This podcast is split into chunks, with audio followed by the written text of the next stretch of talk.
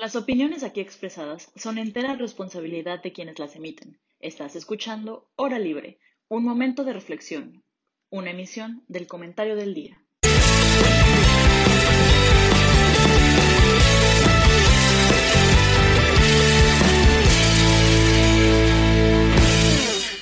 Bueno, bienvenidos a este nuevo programa. El tema de hoy es pues actual, y tenemos a un invitado especial que, que, traemos fuera del programa que pues sin duda nos va como a acercar un poquito a como a su punto y pues justo esta es la intención, ¿no? Este, pues poder contrastar ideas y, pues darnos cuenta de qué es lo que pasa, ¿no? Entonces, ¿quién mejor para invitar a, nuestro invitado Daniel? Daniel Muñoz es nuestro compañero en la escuela y pues es un ferviente político y, es muy activo. Entonces, pues bueno, eh, bienvenido Daniel.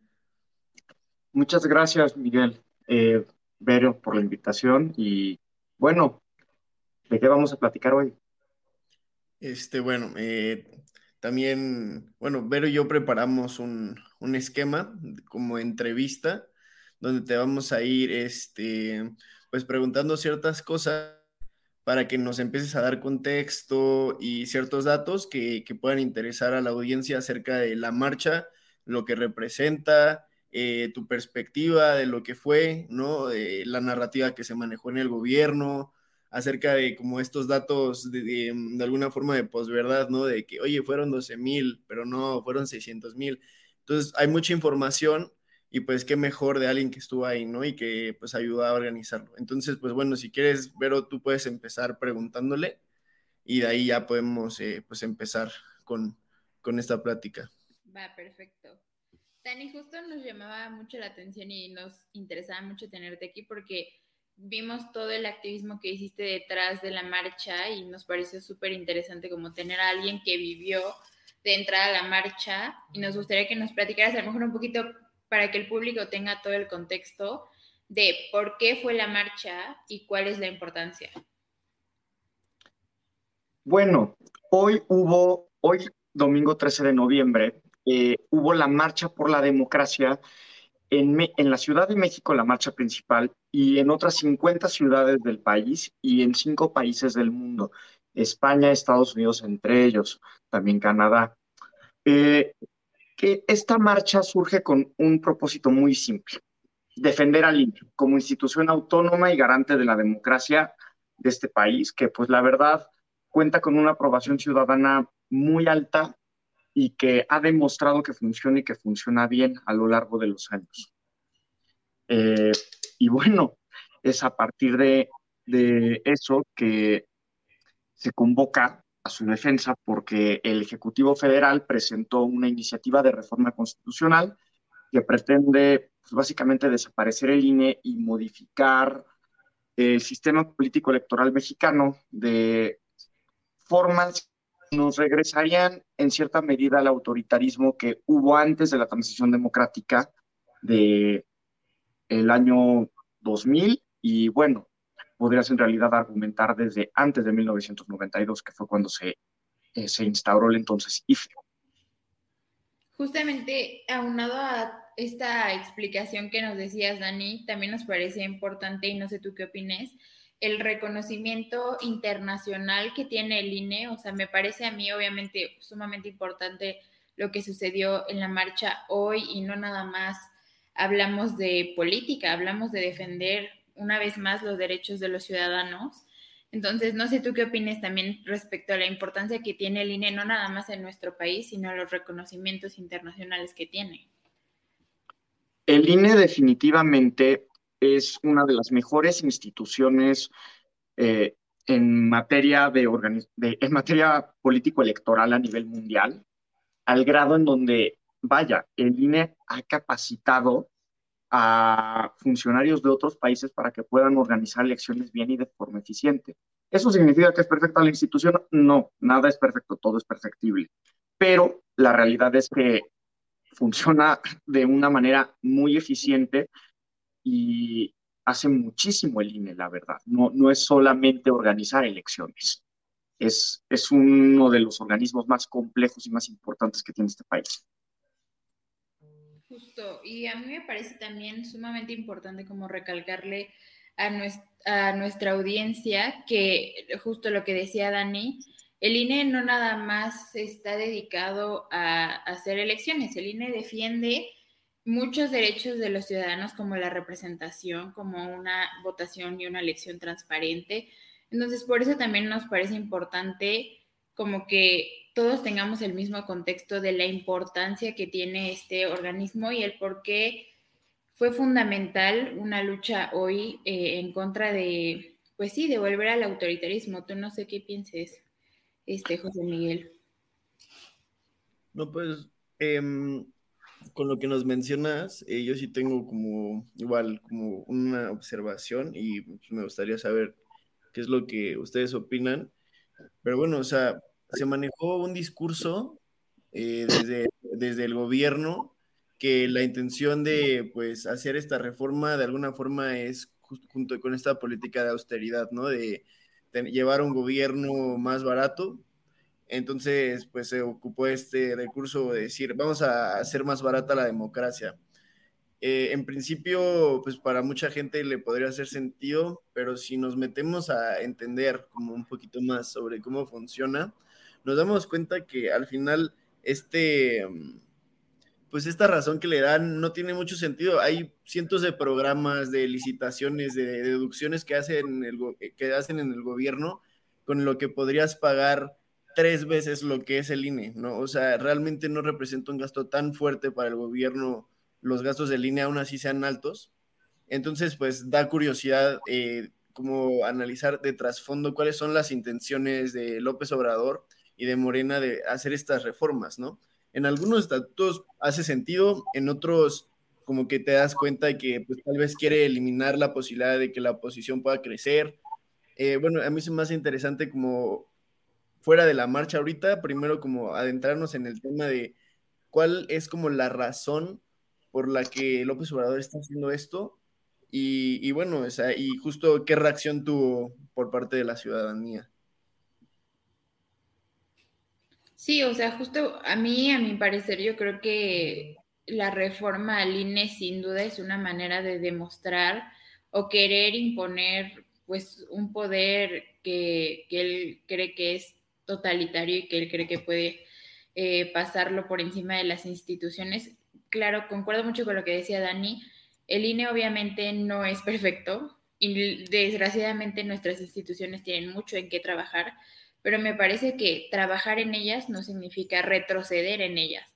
Y sería un grave error para el país eh, dejar que, que, el INE volviera a manos de, de la Secretaría de Gobernación, porque entonces, ¿dónde está la transparencia? ¿Dónde está la legitimidad? ¿Dónde está este, el derecho a votar y ser votados? Me parece que esto sería, una, esto sería volver a, a, que los presidentes eh, dejaran o eligieran a su sucesor y así seguirnos hasta que otra vez tengamos que hacer algunas otras reformas. Creo sin duda que la marcha, eh, obviamente por un lado, a mi parecer, es, es un poco politizada. Claro que hubo muchos eh, actores políticos que se aprovecharon de este momento, pero a mí me parece que el trasfondo de la, de la marcha es lo más importante porque no nada más hubo actores políticos, hubo de verdad ciudadanos preocupados por, por el futuro del país y sobre todo por el futuro de las elecciones que están muy cerca. No sé tú qué opinas, Dani. Mira, pues no solamente es que el contenido de la reforma electoral sea, en, en, mi, en mi opinión, paupérrima, eh, sino que también el momento es malo y para terminar, sí implicaría un retroceso importante en el orden institucional mexicano. El INE es de las mejores instituciones en cuanto a funcionamiento.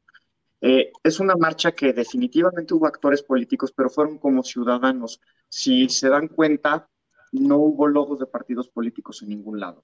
Fueron muchos políticos, sí, como en calidad de ciudadanos, pero iban detrás, ni siquiera iban en la vanguardia de la marcha, en los contingentes de hasta el frente. Y aquellos que iban, iban como ciudadanos. Eso es algo muy importante. Eh, es una marcha que surge eh, en una reunión del Frente Cívico Nacional en la sede del PRD, prestaron el lugar simplemente. Y fue una idea que se fue peloteando y creció muchísimo. hubo actores políticos que se quisieron aprovechar de este momento, absolutamente. Eh, en mi opinión personal, creo que el PRI es ese caso, ya que está en una grave crisis de, vaya, apoyo y aprobación ciudadana. Y bueno, creo que lo que debemos de hacer es que los ciudadanos se deben de involucrar más en la política. Esta marcha ha generado que muchísima gente que no hace activismo, que no esté interesada en la política, se hayan interesado, porque sí es algo que ponía en jaque al país, económica, política e institucionalmente. Eh, es, es de verdad algo que no tenía precedentes en movimientos ciudadanos, yo creo que desde la Marcha por la Paz del año 2004. Dani, y justo eh, un poco también como lo mencionaba José Miguel, sobre la idea de que a lo mejor el presidente hace esta reforma también pensando en la austeridad. ¿Tú qué opinas sobre, sobre la reducción que propone esta reforma del número de diputados y senadores? ¿Tú crees que sea efectiva para reducir la corrupción o más bien va a limitar mucho la representación? Qué curiosa pregunta. Y primero, partiéndola, el tema de ahorro. La realidad es que no se va a ahorrar. Si tú ves primero cuánto cuesta el INE, la verdad no es mucho. Es el 0.17% del presupuesto federal. Si tú tuvieras, si el gobierno gastara 10 mil pesos o tu sueldo fueran 10 mil pesos, el INE costaría 17 pesos. La verdad no es caro. Segundo, eh, cómo se distribuye el gasto del INE es que el INE administra el dinero de los partidos políticos, les hace sus presupuestos, porque en México los partidos políticos reciben su financiamiento del erario. Eh, eso es como el 40%. Luego, como el otro, cerca del 30% es para el mantenimiento y actualización del padrón electoral. Y el resto, todo promoción como administración y también la emisión de las credenciales de lector, que hay alrededor de 88 millones. Eso es muy caro. Eh, sobre cómo se va a ahorrar. La verdad es que no se va a ahorrar. Lo que están haciendo es intentar ahorcar presupuestalmente al instituto. Y también cómo van a ahorrar si ahora lo que proponen es que los magistrados y los jueces de los tribunales electorales van a tener que hacer campaña. ¿Con qué dinero? Al contrario, se, tendría que asignar más presupuesto. Y tercero, respecto a la reducción de senadores y diputados. Primero que nada, es un movimiento mañoso para asegurar mayorías al partido que esté en el poder, sea PAN, PRI, Morena, Movimiento Ciudadano, PRD o Verde.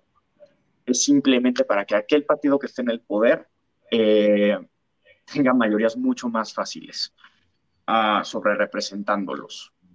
Luego, Aparte, limitaría muchísimo la representación porque empezando por ya no existiría la representación de mayoría relativa, es decir, que tú ganes una elección como candidato.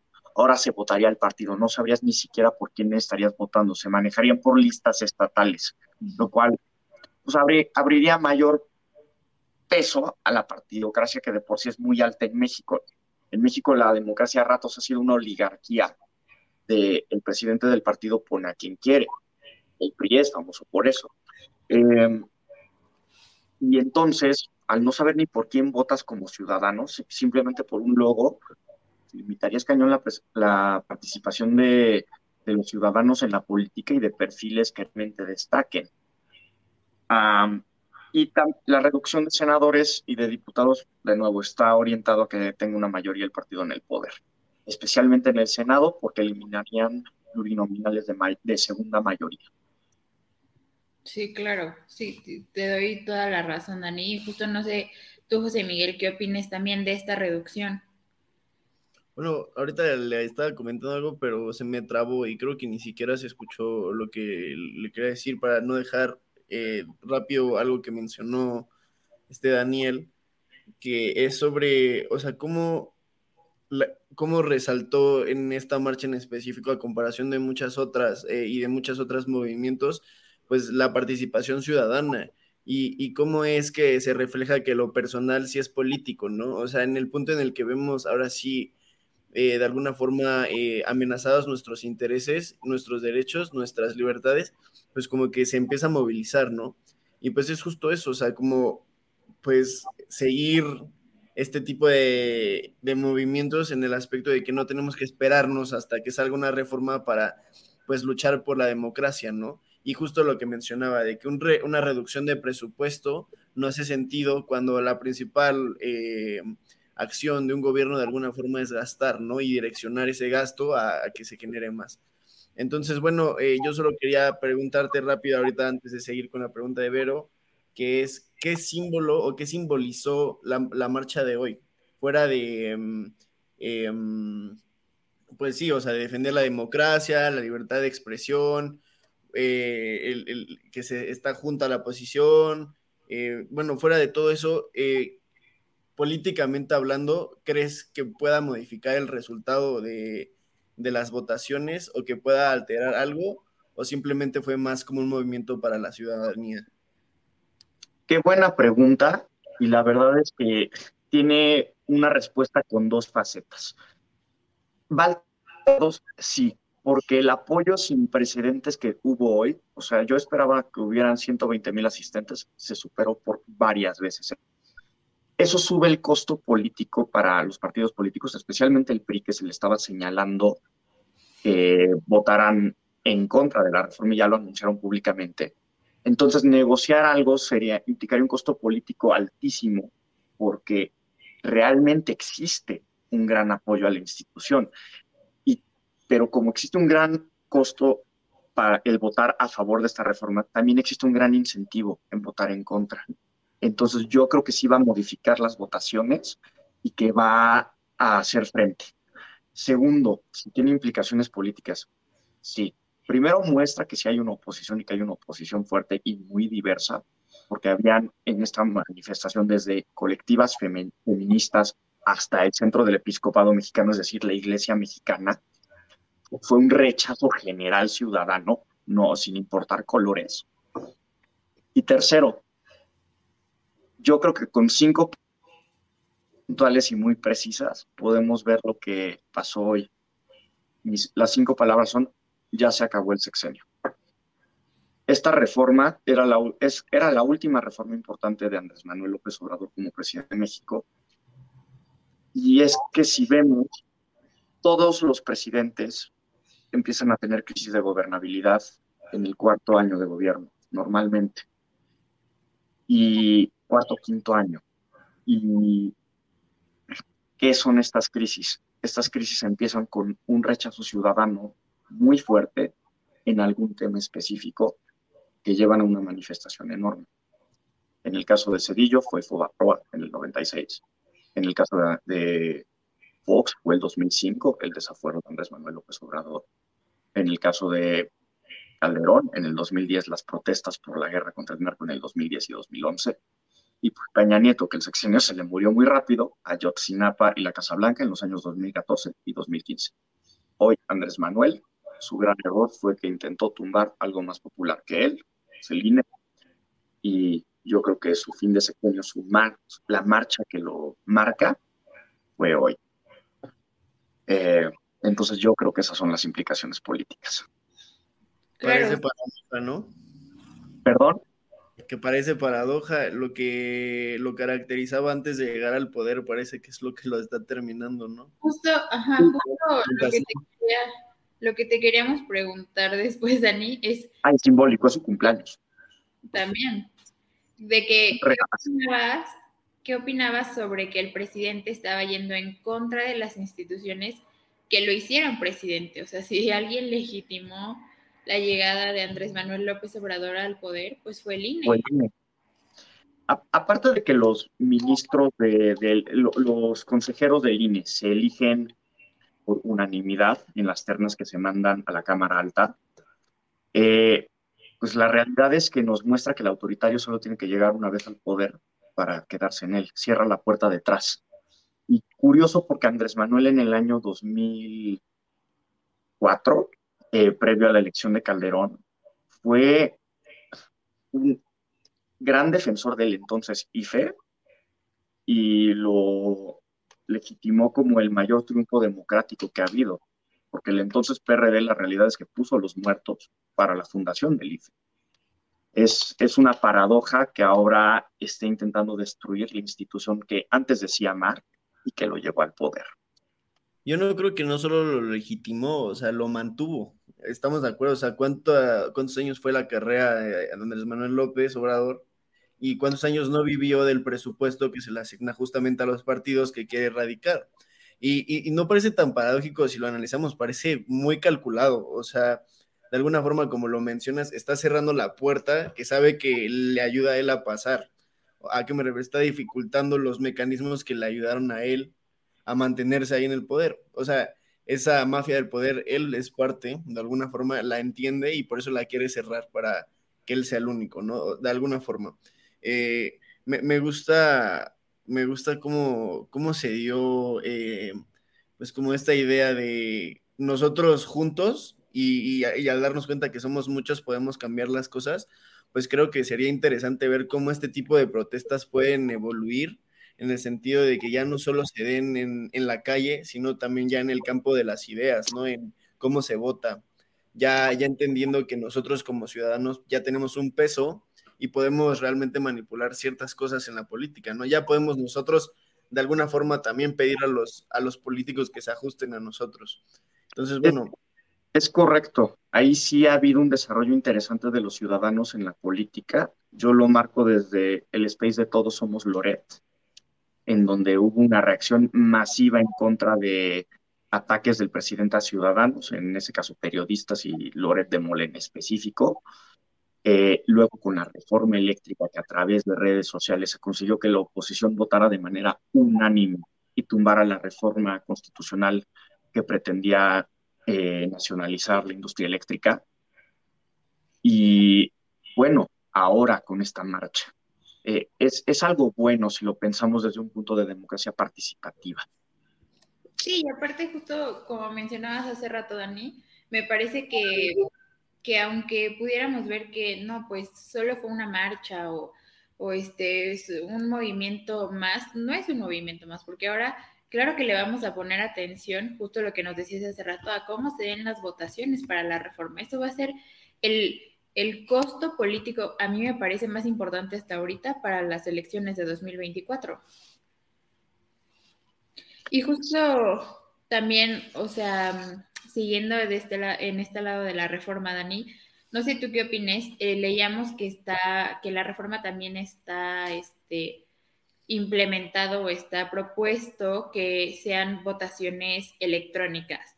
Pero tú qué opinas si México tiene la infraestructura para hacer ya unas votaciones electrónicas o también correríamos el riesgo de que fueran unas elecciones pues truqueadas? El voto electrónico se ha criticado en varios países por gobiernos populistas que aseguran que, o candidatos populistas que aseguran que es susceptible a fraude. La realidad es que no, especialmente si está bien implementado. Y yo considero que sí se debe de implementar el voto electrónico. Hay regiones del país en donde no se puede hacer, municipios rurales específicamente o subdesarrollados. Pero pues puedes tener un esquema híbrido como con, con votos de papel, eh, con actas físicas. El, el tema es que no es el momento para plantear esto. Todas las reformas han habido 14 reformas al IFE y al INE, pero siempre han sido después de procesos electorales, precisamente para evitar movimientos tendenciosos.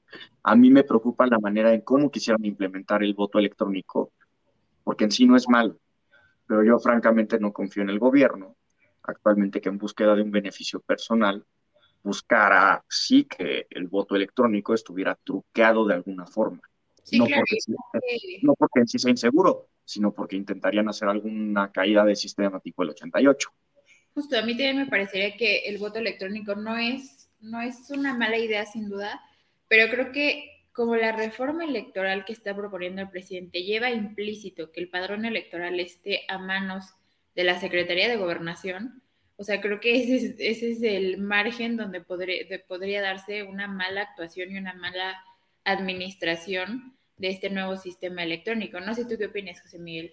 No, pues yo creo que al final de cuentas la imagen que tiene ahorita el gobierno sobre ese tipo de control eh, tecnológico pues está un poco debilitada justo con pues las filtraciones que se dan. Eh, hablamos sobre que se conoce desde años que el gobierno tiene contratos con, con Pegasus, ¿no? Para investigar a la oposición, infiltrarse. Y pues nos damos cuenta que la opción no es quedarse quietos, sino comenzar a construir pues el camino a esa transición digital que se está dando en el mundo y que yo creo que es importante para poder eh, realmente proporcionar un gobierno transparente. Es, es, mucho más sencillo. Y claro que ya viene con ello una educación. Y podemos ver muchos ejemplos. Eh, en Perú, ahorita casi ya el 60% de sus gobiernos están transicionando a la digitalización. Eh, tienen foros con Estonia, que fue como el pilar y el que comenzó este tipo de movimientos tenemos muchas opciones. Estados Unidos tiene un concepto que manejó en las elecciones pasadas, si mal no recuerdo, igual de algún tipo de voto electrónico como mixto, ¿no, Daniel?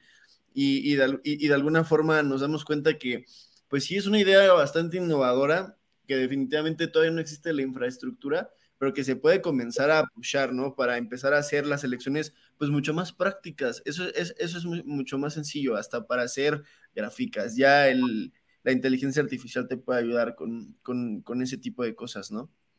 Justo, y siento que también, eh, como, dices, como dices José Miguel, o sea, claro que podríamos empezar a desarrollar este programa, pero el, el mayor problema que veo es que si desde la presidencia se están obstruyendo las facultades que tiene el INE, el INE no puede innovar si está tratando de luchar en contra de un poder pues que quiere someterlo me parece que también ahí hay un como retroceso para el país porque en vez de poder innovar y, desarrollar un sistema, digo que obviamente como ya mencionábamos al principio, el INE tiene un sistema eh, electoral reconocido internacionalmente, podría hacerlo mejor si el presidente no obstruyera sus funciones. Y también, como decía Dani, si no, si no trataran de asfixiar al INE con el presupuesto, porque ahora que vimos también eh, cómo viene el presupuesto para 2023, es alarmante que el INE no, el INE no tiene recursos. Bueno, a mí me gustaría proponer y plantear una cosa ahí, no sé qué, qué es lo que ustedes opinen, pero bueno, yo creo que algo vital para que un organismo descentralizado funcione es justamente la independencia financiera, ¿no? O sea, si, si dependes económicamente de alguien, no tienes la libertad que necesitas, tanto para planear como para actuar, ¿no? Si estamos planteando la importancia que tiene la ciudadanía en este tipo de procesos, ¿cuál es la, o sea, qué tan probable sería que la ciudadanía estuviera dispuesta a meterle dinero de su bolsillo a ese tipo de instituciones que de alguna forma pueden proteger y de hecho fortalecer nuestra democracia? Como que ahí sí la podrían pensar y decir, no, pero pues es que esa es la función eh, de mis impuestos, yo ya lo estoy pagando, ¿no? Y pues ya se vuelve como un tipo de paradoja porque dice, sí, estoy dispuesto a ir a marchar, pero ya más allá de eso, tal vez no. Entonces, no sé, o sea, hasta qué punto este tipo de marchas puede ser un poco superficial en cierto aspecto. Y, y bueno, o sea, es un tema. Luego, perdón, ¿eh? Eh, el otro es, ah, estábamos hablando de que de alguna forma, y, y, y chance es un poco polémica esta forma en la que lo estoy viendo, pero desde que comenzó el sexenio de López Obrador, yo creo que fuera de que se ha limitado la libertad de expresión en periodistas y así, estamos viendo que el país está comenzando a politizar un poco más. Bueno, eso es lo que yo estoy percibiendo. Se nota más como participación, eh, más opinión eh, en general en las conversaciones, en las personas. O sea, como que justamente están siendo parte cada vez un poco más de la política. Y no creo que sea necesariamente gracias a Andrés Manuel López Obrador, pero tampoco lo, dejaría fuera dentro de las razones por las que se está abriendo tanta la agenda. No sé qué ustedes opinan. Yo creo que podrías preguntarte si es gracias a Andrés Manuel, a pesar de Andrés Manuel, o si más bien lo que está pasando es que si son decisiones preocupantes que afectan en lo personal, pues lleva una decisión de, politizarse, porque eh, afectan intereses. Eh, particulares. O también es simplemente producto de la polarización que vivimos. No es que la ciudadanía, ciudadanía esté más politizada o no, si simplemente individuos hacen más ruido. tendríamos que medir eso. Luego, pues, al final del día, el, INE es un organismo autónomo en la, eh, marcado en la Constitución, es lo más independiente que puedes hacer algo. Eh, pero al final del día, pues, los diputados manejan el presupuesto nivel nacional, está en la Constitución. Entonces, al final del día, sí tienen que eh, fiscalizar al INE y sus gastos se ven auditados por la Auditoría Superior de la Federación. No, no queda de otra y me, me gustaría que si pudiéramos aportar los ciudadanos, pero simplemente no es legal. Sí, y aparte, o sea, también un poco con lo que está diciendo Dani, a mí me parece que volvemos al mismo tema de que creo que deben de mejorar las instituciones como tal, o sea, eh, hoy vemos que eh, la manera en que se reparten los ingresos y la manera en que está planteado el, plan de egresos, pues es sumamente politizado y tiene todo un valor y todo un costo de... Es imaginario. Entonces, sí, a mí me parece que lo que deberíamos buscar es un mejor funcionamiento o una mejor distribución del ingreso. O sea, creo que que dependa de, porque un poco depende del presidente disponer de cuánto le va a tocar a cada institución y cuánto va a repartir.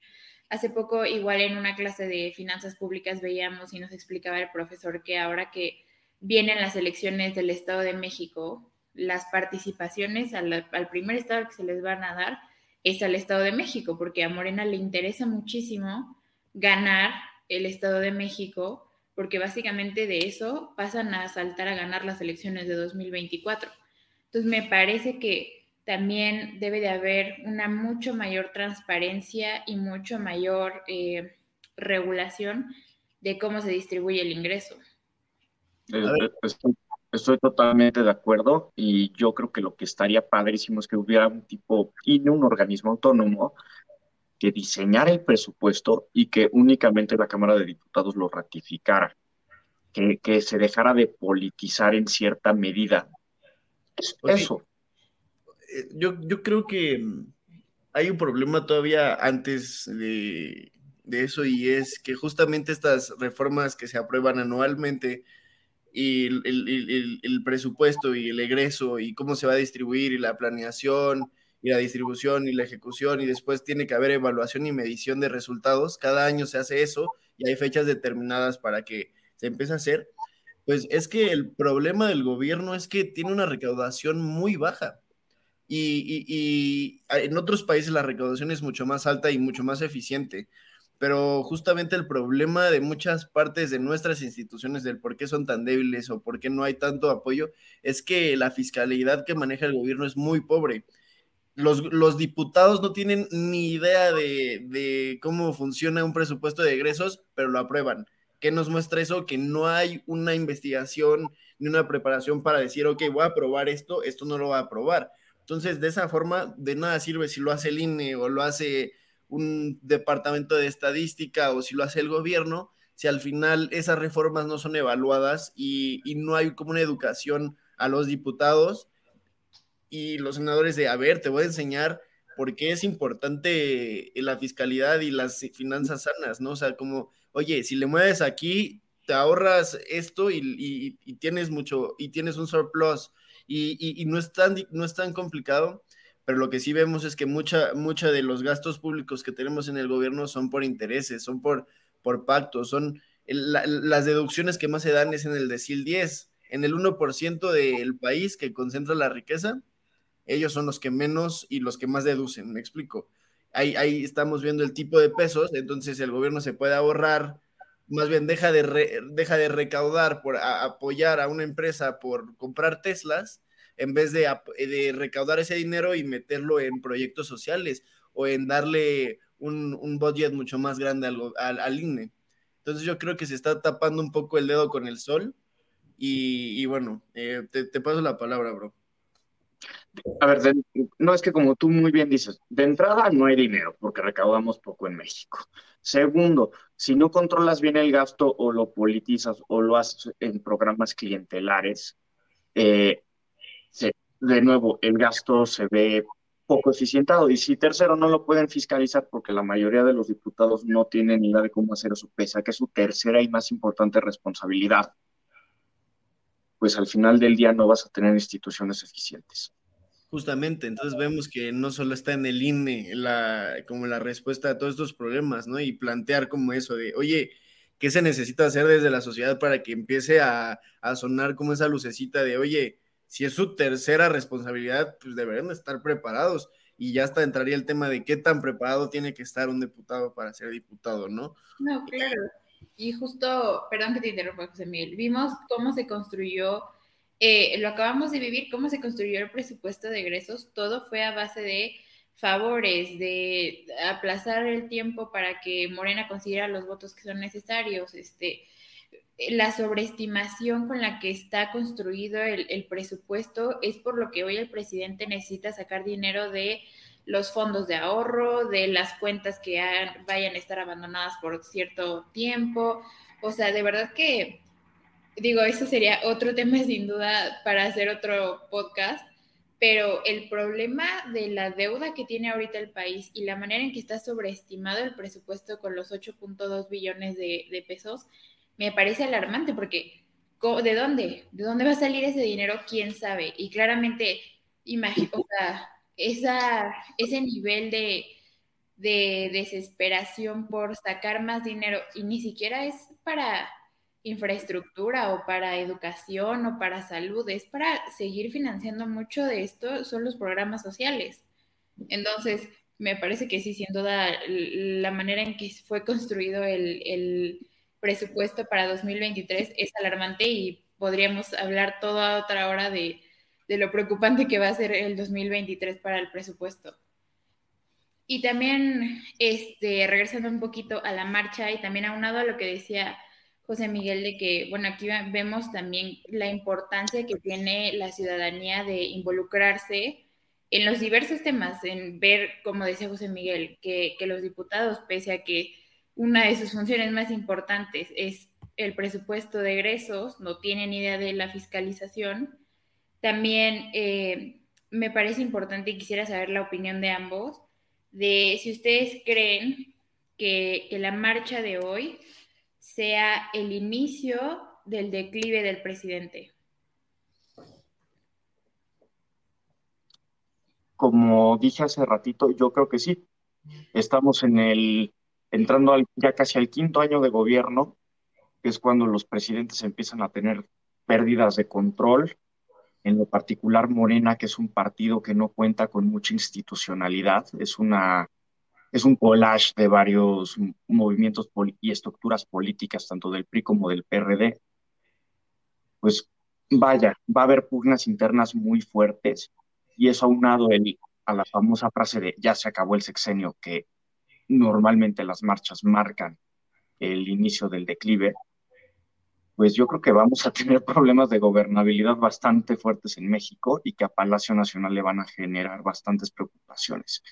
Y yo creo que ya no importa cuánto intenten gastar en eh, programas sociales de naturaleza clientelar o específicamente diseñados para obtener votos, pues si empieza a haber gran descontento por inflación, eh, por falta de libertades políticas, por uh, pugnas políticas, pues al final del día van a empezar a tener cada vez resultados menores, diminishing returns en, en lo que inviertan en estos programas.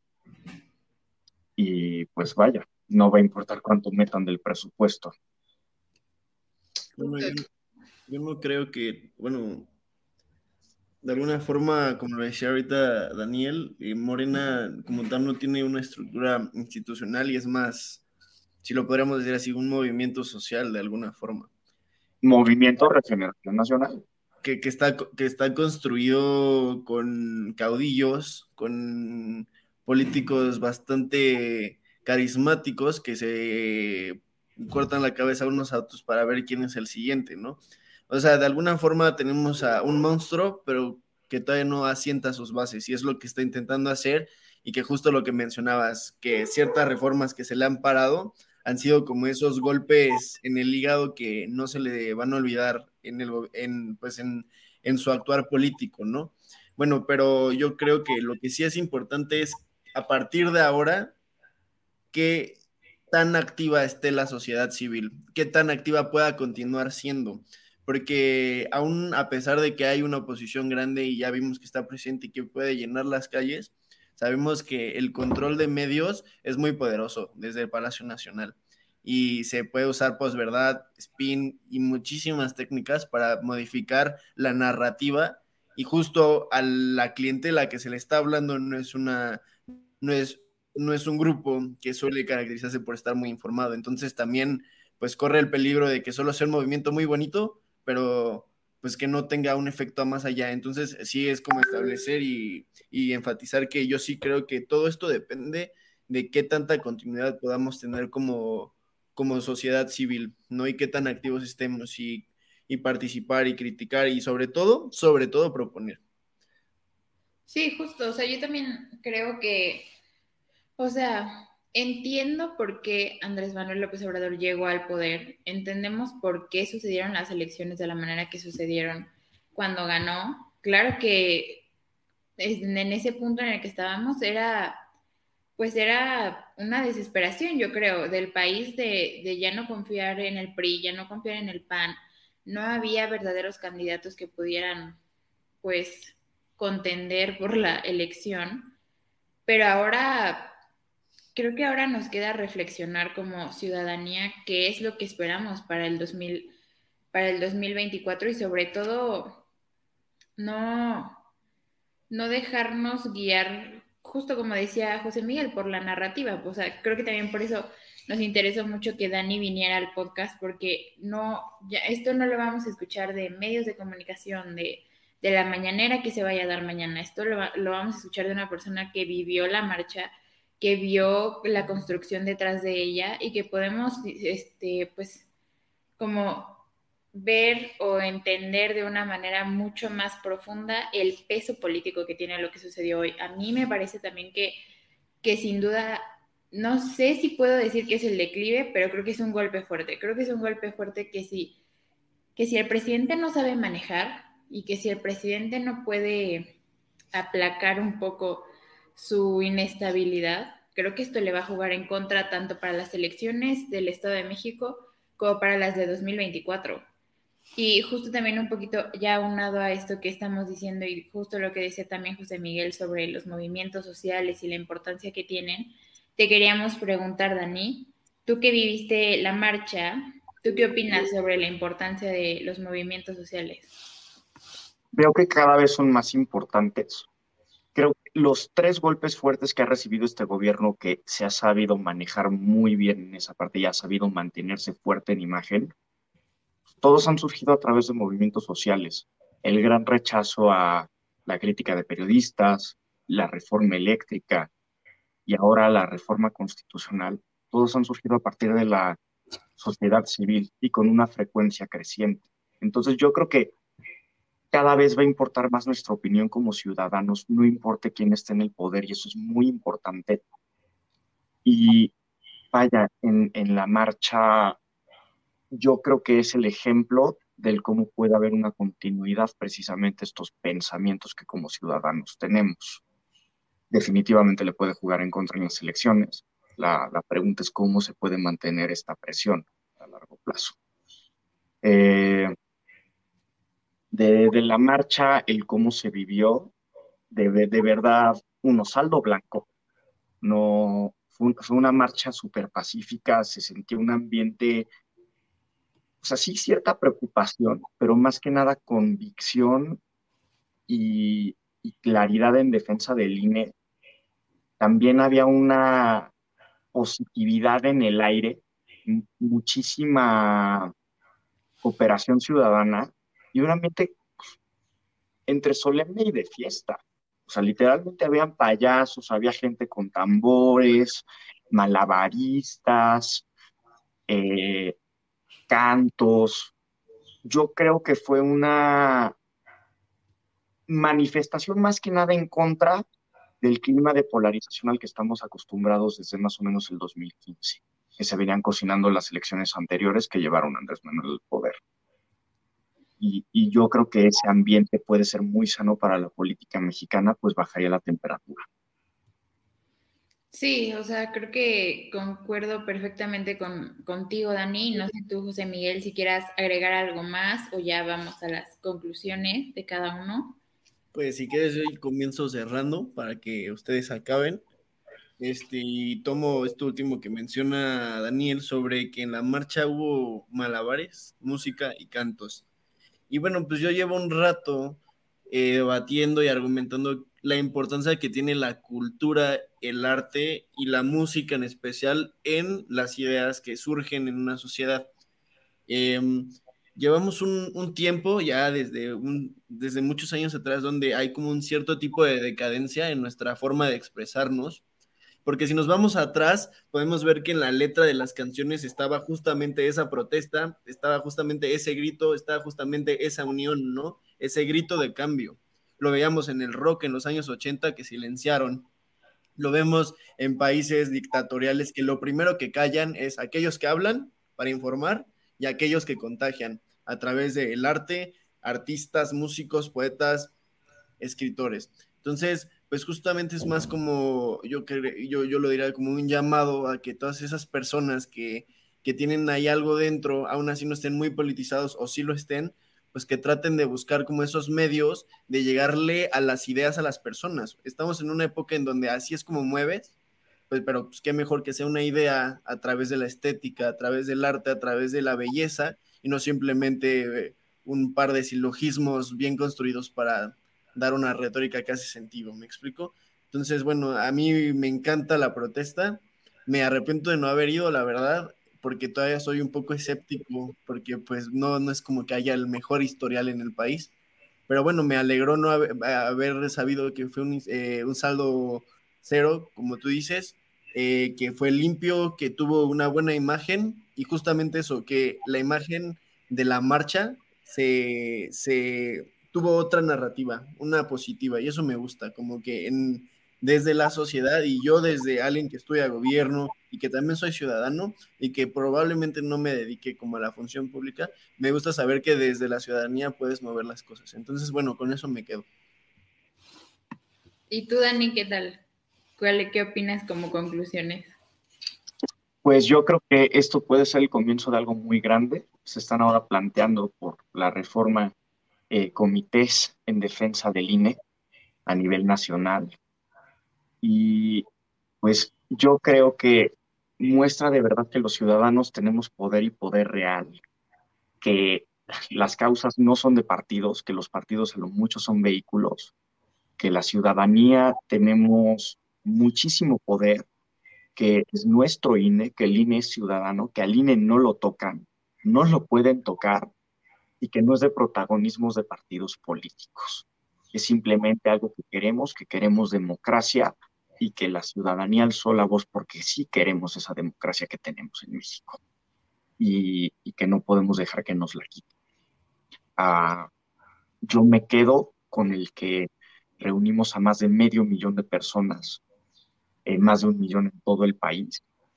Eh, el gobierno mienta con algo tan banal como el número de personas que fueron una protesta y es el mismo gobierno que quiere contar votos. Es una alarma muy grande si no pueden reconocer una derrota en las calles, ¿cómo van a reconocer una derrota en las urnas? Eh, vamos para adelante. Yo creo que esto no lo para nadie y la verdad creo que puede ser el inicio de una ciudadanización de la política desde la sociedad civil. Eh, yo me quedo con esto, Berito.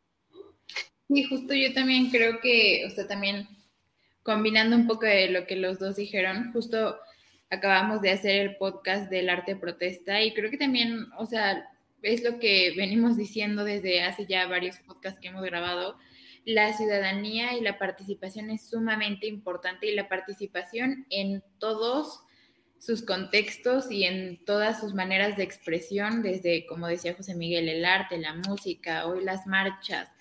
Eh, sin duda creo que México está aprendiendo a no quedarse callado a no quedarnos callados, a no, a no esperar que personas en el poder dictaminen nuestro futuro, creo que sin duda, o sea, me parece que defender hoy la democracia es, es la manera que tiene, y salir a las calles en general, es la manera que tiene la ciudadanía de hacerse respetar, de hacerse escuchar. La participación, como lo hemos venido diciendo en varios podcasts, es sumamente importante, la empatía, el respeto por los demás, el diálogo, o sea, una oposición no significa unos en contra de los otros, una oposición está para amortiguar y, o sea, y tratar de combinar las ideas diferentes y llegar al diálogo y poder sin duda, o sea, lo más importante es el desarrollo y el bienestar del país y esto solamente se va a lograr a través del diálogo. Obviamente vemos que el presidente muy cerrado al diálogo, pero creo que pues hoy la lección fue que que si no nos escucha, nos vamos a hacer escuchar. Entonces, fue súper, súper padre que estuvieras aquí, Dani. Muchas gracias por habernos contado cómo te fue en la experiencia de, de la marcha. Y pues, si ya no tenemos nada más que decir, muchas gracias a la audiencia que nos escucha y pues sigamos luchando por nuestros derechos de todas las formas que se nos ocurran y de todas las maneras de expresión posibles. No tenemos miedo. No, no lo tenemos pero ellos sí. Excelente. Bye, gracias. Muchas gracias.